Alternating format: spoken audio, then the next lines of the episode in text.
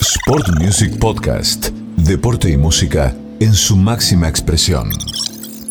Muchas gracias por este, invitarme y, y, bueno, la maravilla de la tecnología que hoy nos permite justamente hacer esto, ¿no? Podemos estar, eh, a lo mejor me puedo yo enrolar a su programa y, este, y estar viviendo en la Ciudad de México sin este problema alguno, viviendo en Australia o en Abu Dhabi o en Mónaco. Así que, pues también hay que agradecer este, que todo esto ha venido a no solo a cambiarnos la vida y hay que pensar en lo bien que nos ha cambiado, ¿no? En algunas cosas. En algunas sí, claro. Sí, claro, es verdad. Y, creo que coincidimos un poco. Eh, para nosotros, desde lo que tiene que ver con, con, esta situación, nos pasó lo mismo. Hicimos el, desde marzo hasta aquí que hacemos los programas de casa, como debe pasar en muchas partes del mundo. Y también hemos aprovechado para, para tener lindas charlas como la que vamos a tener contigo ahora eh, y, creo que eso ayudó también a lo mejor a acercar a los protagonistas a, distintos medios o lugares o, darle esos lindos gustitos, ¿no? Tú no, tú no me lo vas a creer, o a lo mejor sí me lo crees, pero este, hay, yo tengo un par de colegas que actualmente están viviendo en Estados Unidos. Ajá. ¿No? O sea, eh, colegas míos que, deberían estar narrando cada domingo aquí en el estudio, pero al no hacerlo, pues da lo mismo exactamente donde estés. Pueden, lo único que necesitan es eh, internet y, listo. Entonces, hoy, hoy día un par de colegas míos se, fueron a vivir a Estados Unidos mientras este, regresamos a los estudios. Entonces, eso es, parte de, ¿verdad? dentro de lo que se puede, pues lo podemos hacer. Sí, sí. Eh, Juan Carlos, y antes de darle paso a Agustín, que ¿Cómo tomaste vos, eh, o cómo tomó, en este caso la NFL, todo el tema de la pandemia? no solamente en el sentido de la cobertura, sino, digo, desde el traslado de, los juegos, de, lo que es el desarrollo del deporte. Eh, ¿Cómo tomó eso el deporte a la, hora de, sumarse a esta pandemia, que en algunos lugares se hicieron, para algunos casos, burbuja, en otros lugares hicieron hacerlo con público, otros sin público? ¿Cómo tomó el deporte la, pandemia? Sí, mira, este, en particular la NFL lo toma muy bien. Em, este, hay mucha especulación con respecto a que la temporada se debió terminar, muchos fanáticos que lees en, las redes sociales hoy que es la Santa Inquisición eh, del siglo XXI y, este, y lees lo mal que lo ha hecho la NFL. Sin embargo, la NFL escribe protocolos, ¿no? Y, el protocolo para los jugadores, a lo mejor mucha gente no lo sabe, pero se los voy a resumir en 30 segundos. El protocolo para, para el jugador que emitió la NFL es de tu casa al entrenamiento, es decir, de tu casa al trabajo. El entrenamiento es una burbuja y de la burbuja del entrenamiento a tu casa. No tienes nada que hacer en ningún otro lado, te prohíbo reuniones, te prohíbo incluso reuniones familiares, o sea, durante la temporada necesito que estés en la burbuja de tu casa y en la burbuja de tu trabajo, nada más, es lo único que te pido. Este, recordando que, los, eh, que ellos no viajan en comerciales, viajan en charters. Entonces, este, pues todo, todo lo, pueden, lo podían convertir en una burbuja, pero eso es lo escrito. Si el jugador no ejecuta, pues entonces este, no hay mucho protocolo que sirva, ¿no? O sea, cualquier país del mundo puede tener el mejor protocolo, Alemania, el que ustedes me digan, China, Japón, el que ustedes quieran, España, pero si la gente no lo ejecuta, pues no sirvió de nada el protocolo. El protocolo puede ser correcto, pero la ejecución es lo que falló y en el caso de la NFL es lo mismo, ¿no? Tan es así que tuvieron que eh, ir más a fondo en los castigos, ¿no? Y el caso de los Raiders que es castigo económico, castigo de selección de draft, o sea, castigo deportivo, algo que la NFL casi no acostumbra a hacer. Ellos, ellos protegen mucho el espectáculo. Si ustedes se fijan, los castigos de expulsiones son a la bolsa, a lo económico del jugador. Pero dicen, no te voy a suspender más que un juego, ¿no? Este, y un juego es eh, sin goce de sueldo, lo cual también te pega en lo económico, pero ellos tratan de promover mucho, proteger mucho el espectáculo que ellos representan y, y, castigar más en lo económico, pero ya si no hubo de otra, tuvieron que ir a lo deportivo, entonces creo que la NFL lo ha hecho muy, pero muy bien. Y, bueno, hay gente también que dice, ¿por qué no hicieron una burbuja como la NBA? la cantidad de jugadores y, de, y de campos no existe en el mundo en ninguna parte del mundo existen este, campos suficientes en, una en un solo lugar para albergar a unas 5.000 personas que serían las que tendrían que albergar, prácticamente tendrían que cerrar una ciudad, ¿no? Hacer una mini ciudad, este, y eso no existe en, ninguna parte del mundo. Entonces, pues tampoco, tampoco era viable. Así que creo que la NFL con las uñas, amigos, ha mantenido hasta el momento la temporada a flote. Ya, se ya tuvieron la prevención de cancelar el Pro Bowl y, y, bueno, eventualmente recorrer una semana. ¿Y saben por qué viene esto? Porque va a haber cambio de presidente en próximos días en Estados Unidos. Y entonces eso va a endurecer las políticas justamente y, y entonces la NFL dice, si por alguna razón no hay forma de jugar la temporada a 17 partidos, perdón, a 16 juegos en 17 semanas, pues nos, protegemos, ¿no? Y ese, ese, es lo que obedeció el tema de la votación de los dueños antes del cambio de presidente. Totalmente. Eh, un poco lo que decías, ¿no? El, tema del castigo económico y que si el jugador no juega un fin de semana corre riesgo de no cobrar por ese fin de semana, por ese partido, eh, hizo que se mantengan un poco más eh, las conductas y que hay casos, pero son muy aislados, incluso en equipos en donde aparece algún jugador, pero no sus compañeros. Eh, ¿Crees que el, tema económico, que a lo mejor en, Latinoamérica, en los deportes latinoamericanos o los deportes que son más conocidos aquí, lo ven de otra forma, eh, que, no es tanto eh, solamente por el, el dinero por semana, ¿eso ayudó también?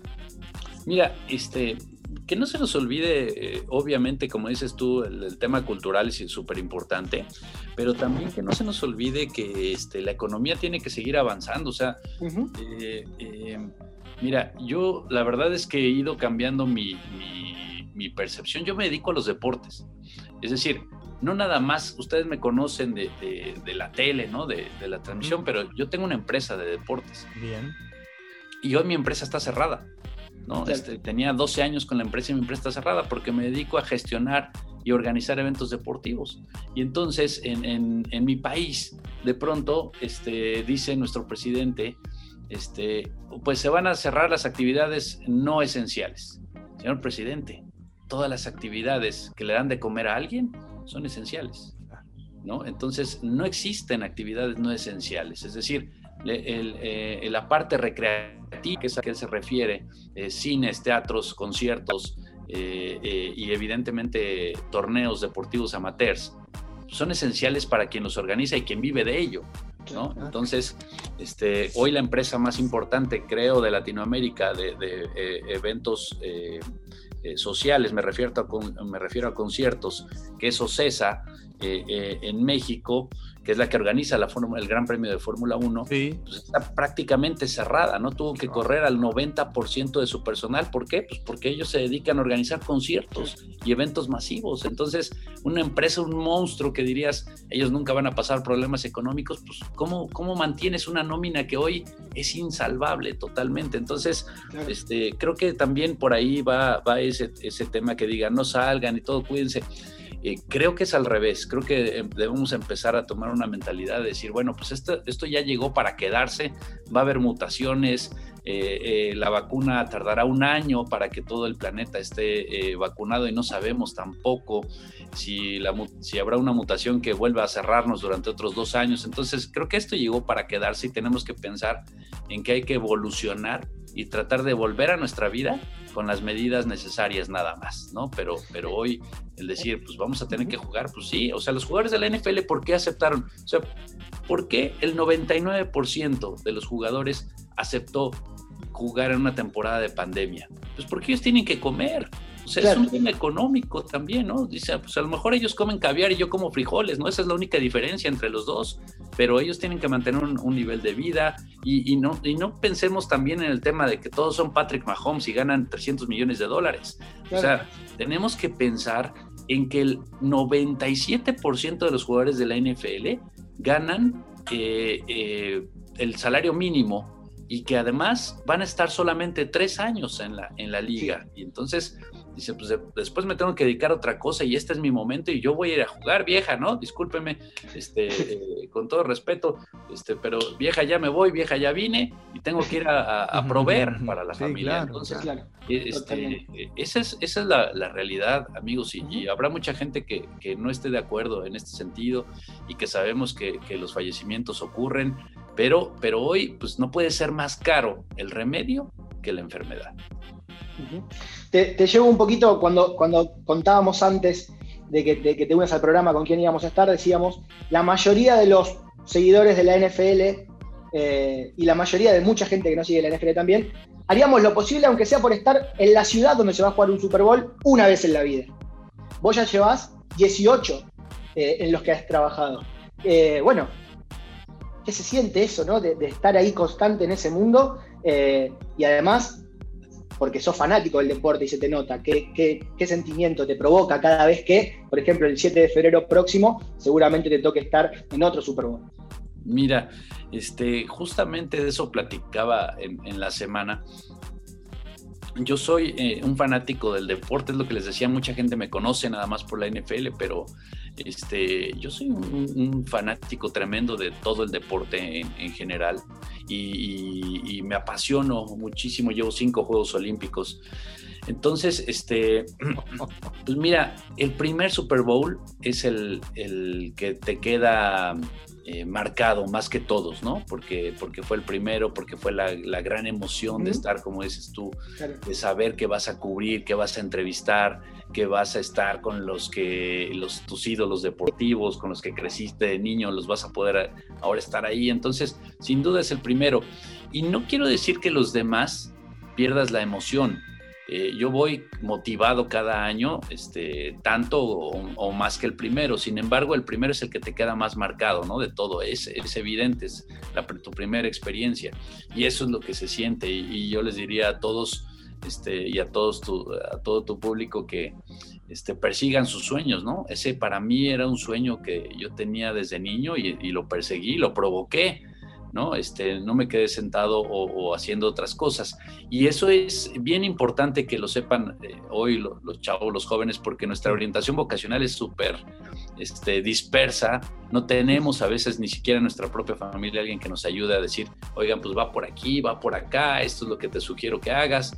Este, entonces, pues eh, en, mi, en, en, mi speech. Juan Carlos te saluda Ariel Gómez. Em, el fútbol americano eh, realmente ha traspasado todas las fronteras en los últimos años. Realmente se ve en todo el mundo. El Super Bowl es realmente eh, se lleva casi todas las miradas cuando, cuando se disputa. Pero hablamos también de un fútbol americano que se lo consume a través de una pantalla. ¿Qué crees que falta todavía para que eh, en otros países ese fútbol americano se empiece a jugar, para que la gente deje de ser un consumidor de la pantalla y el fútbol americano empiece a jugarse. Bueno, en Europa hubo en su momento una, liga, hay otra ahora me parece también, eh, pero aquí en Argentina, por ejemplo, es muy incipiente todavía. Todavía el núcleo es Estados Unidos, algo en México, pero como que no sale por ahí. Sin embargo, se ve en todo el mundo. ¿Qué crees que, hace falta para que se juegue? Miren, a lo mejor otra vez, ¿no? A lo mejor no lo saben, pero yo hice las, eh, eh, la Liga Profesional de Fútbol Americano en México. Ajá, mira. Este, eh, y además, además de que, de que yo la hice, em, he sido promotor de, de, otros deportes, hice, hice la Liga de Flag Football y mi liga llegó a tener 400 equipos aquí en el área metropolitana, en la Ciudad de México. Aclaramos, aclaramos que flag football es lo que sería la tocata en el, en el rugby. Claro, acá es, un poco más conocido el rugby. Claro, como la versión sin contacto del fútbol americano. Exactamente, la tocata. En México, lo, conocemos como Tocho Bandera. ¿no? Exactamente. Y, qué bueno que lo aclaras, ¿no? Este, e, es el flag football en Estados Unidos, el tocho bandera en México, la tocata, entiendo ahora, en, este, en Argentina. Muy bien. Pues bueno, mira, este, lo que ocurrió con, con, la tocata. Este, La tocata, igual la tocata es del rugby, para, no, le ah. robemos, no le robemos el, pero para que se entienda. No, hombre, ok, entonces. Podemos decirle flag, no hay problema. El flag, exactamente. lo que ocurrió con el flag, este, Agustín, en México, que fue un boom, se me ocurrió de pronto este, hacer una, una, categoría, una rama diferente, o sea, teníamos varonil y femenil y e hicimos la rama mixto. Y, con la rama mixta fue un tremendo boom, porque, porque de pronto familias enteras empezaron a jugar, es decir, los papás con los hijos formaban un equipo, como es de cinco jugadores, de cinco integrantes en la cancha. Este, entonces los, los, hijos invitaban a las novias, a los primos, a los amigos, y de pronto era un, era un equipo familiar completamente, además incluyente. Entonces tú veías a las amas de casa sedentarias que de pronto el domingo por convivencia ya no era la convivencia de eh, ir al parque, ¿no? Con los hijos y que los hijos dijeran, ay mamá, ya no queremos ir al parque, ya estamos grandes, ¿no?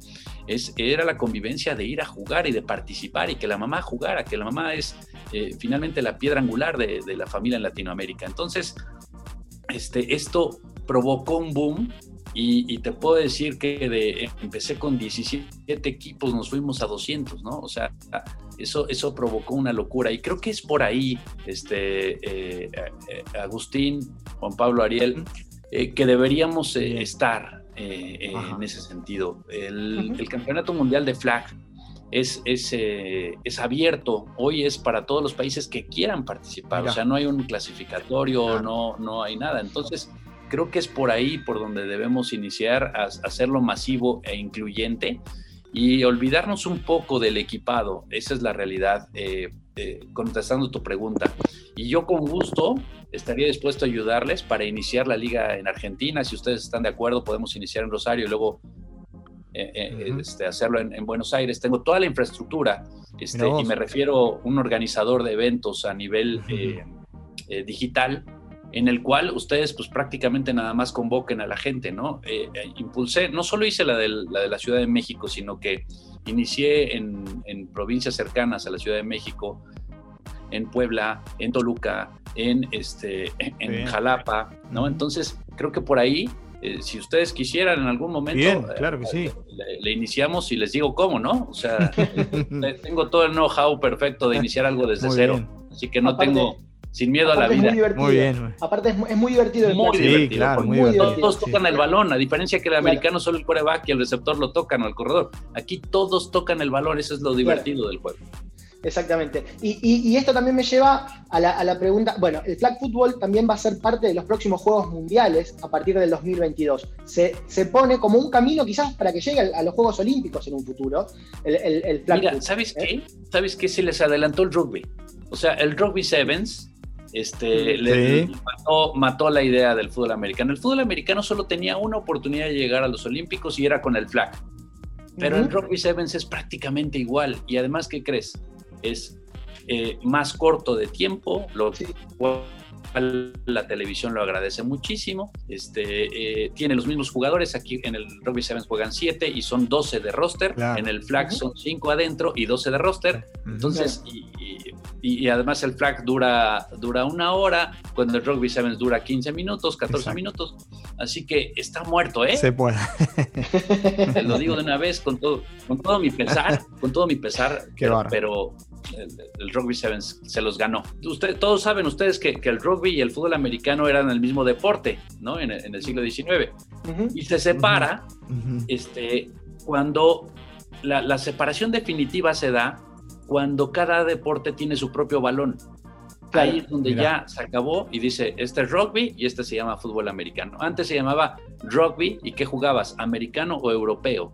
Claro. Este, y, y, entonces cuando tiene su propio balón. Entonces, eh, hace un par de años inventé el balón de Tocho Bandera, eh, eh, bueno, de flag football. Entonces, se les voy a hacer llegar una, una muestra hasta allá, hasta Rosario, para, que, para que ya empiecen con, con la liga de, de, fútbol. Y es un balón muy similar al de fútbol americano, pero que tiene cuerdas de ambos lados. De ambos lados. Tener más grip y, más todo, ¿no? Entonces, este, nada más para que vean con qué loco se metieron. Muy bien, muy bien, muy bien. Agustín. No, e, esto que hablabas de la inclusión, de que este deporte del flag lo pueden jugar las mamás, los hijos. Cuando, cuando estuve en un partido de NFL en Estados Unidos, me llamó la atención la gran cantidad de mujeres, diría casi un 50%, de, y 50% el público que había, mujeres y, hombres. Acá el, fútbol americano todavía queda un poco eh, del lado de, los hombres, pero, pero me llamó la atención eso, ¿no? Y que es un deporte en Estados Unidos para toda la familia. Eh, ¿Cómo hacemos acá para que pase a ser, ese, digamos, nuestra mirada por ahí más latinoamericanista, el, deporte por excelencia es para los hombres y no tanto para las mujeres? Allá lo tienen bastante más resuelto. Eh, ¿Cuál es el camino para que, para que, sé que en México el tema del fútbol americano las mujeres también es muy fuerte, eh, incluso con su selección de fútbol americano. Eh, ¿cómo, lo, ¿Cómo lo hacemos y también lo extendemos? ¿El, el flag también es el camino? Sí.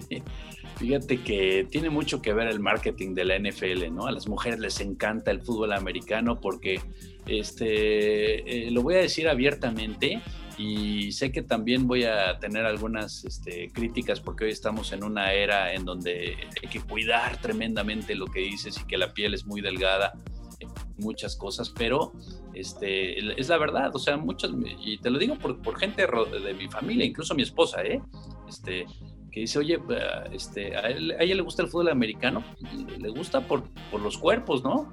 O sea, eh, hombres grandes, eh, eh, fuertes, musculosos, este, con trasero enorme, etcétera, ¿no? Por ahí empezó el tema de, de, las mujeres, pero después el tema del marketing de la NFL es una locura, ¿no? O sea, el tener la posibilidad de ir a un estadio, te la pasas increíble este, con todo ese tema y eso dime a qué mujer no le gusta, ¿no? O sea, ¿qué mujer no le gusta ir a un lugar que, esté espectacular, con luces, cómodo, fashion, este, que vayas a comprar un souvenir y te digan, hay ropa de mujer bonita, fea, grande, chica, mediana, este, del color que tú quieres. O sea, todo eso tiene que ver con, el tema de, que a las mujeres les, guste mucho y que nosotros recuerda, pues el tema geográfico nos ayuda muchísimo. y, volviendo a, tu pregunta, ¿cómo involucrar justamente a las mujeres? Y ya te comenté cómo, cómo hacerlo en, la parte deportiva y involucrarlas en, que les guste el juego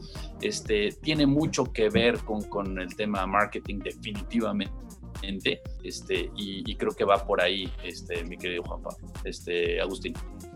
Eh, Juan Carlos, la verdad la pasamos espectacular. Nos divertimos mucho, nos, aprendimos porque era un poco la idea. Y aquellos que te escucharon a través de internet en www.90radio.com o, en el FM 899 lo disfrutaron y mucho. Esta entrevista de la vamos a subir a nuestros podcasts en el canal de, Spotify que tenemos. Así que va a ser, si se puede, la primera de varias charlas. Si te parece, Juan Carlos, cuando tengas tiempo, eh, nos gustaría otra vez charlar porque eh, nos gusta mucho no solamente la parte de, tu trabajo, de lo deportivo, de la cadena, lo que sea, sino nos gustó esto del management deportivo, que está bueno, organización de eventos. Eh, así que eh, agradecerte el tiempo que nos regalaste en este día viernes. Para nosotros realmente ha sido un lujo. Por mí, encantado, por supuesto. insisto. Este, este, a lo mejor se ríen como pensando que es una locura, pero no, no, no. Y, ustedes, este, si ustedes operan, yo pongo la infraestructura y arrancamos en, en, Rosario. Y además, ¿sabes qué? El mundial de este año de flag se suspendió porque iba a ser en Dinamarca. Ajá. Este, y se pasó para el próximo año. Entonces, yo creo que estamos a tiempo para que una selección de Argentina vaya al mundial, ¿no? ¿Por qué no? ¿eh? ¿Por qué no? Claro que sí. ¿Por qué no? Claro que sí. Claro Y organizada por ustedes. Juan Carlos, la, gente de la Rosario Football League, que hay una liga aquí en Rosario Fútbol Americano que se juega con implementación y demás, te está escuchando, pide que le mandes un saludo muy especial si podés. No, claro, por supuesto. Pues imagínate, eh, un fuerte abrazo a la Rosario Football League. Este, no sé cuántos equipos tengan, pero, pero cuatro, cuatro hay. Cuatro equipos. Creo que, son cuatro. Mira, debe ser este un esfuerzo enorme, gigantesco. que sé desde mi punto de vista del esfuerzo que, que representa el tratar una liga, trabajar, el trato con la gente diario, todas las trabas que te ponen todos, ¿no? Para un campo, para abrirlo, hasta el señor que cuida no te quiere abrir. O sea, créanme que conozco todo ese tema de, buena manera y les mando un fuerte abrazo a la Rosario Fútbol League. Así que esa misma liga puede ser también que inicien con el flag. Claro que puede sí. Ser, ¿eh? puede ser. Claro que sí. Claro que sí. Juan Carlos, abrazo grande, lo mejor, ¿eh? Gracias, cuídense, un abrazo. Lujazo que nos dimos aquí en M90 Radio, echando con Juan Carlos Vázquez, ¿eh? un señor NFL nada más y nada menos, y de otros deportes, y además un lujazo que nos dimos aquí.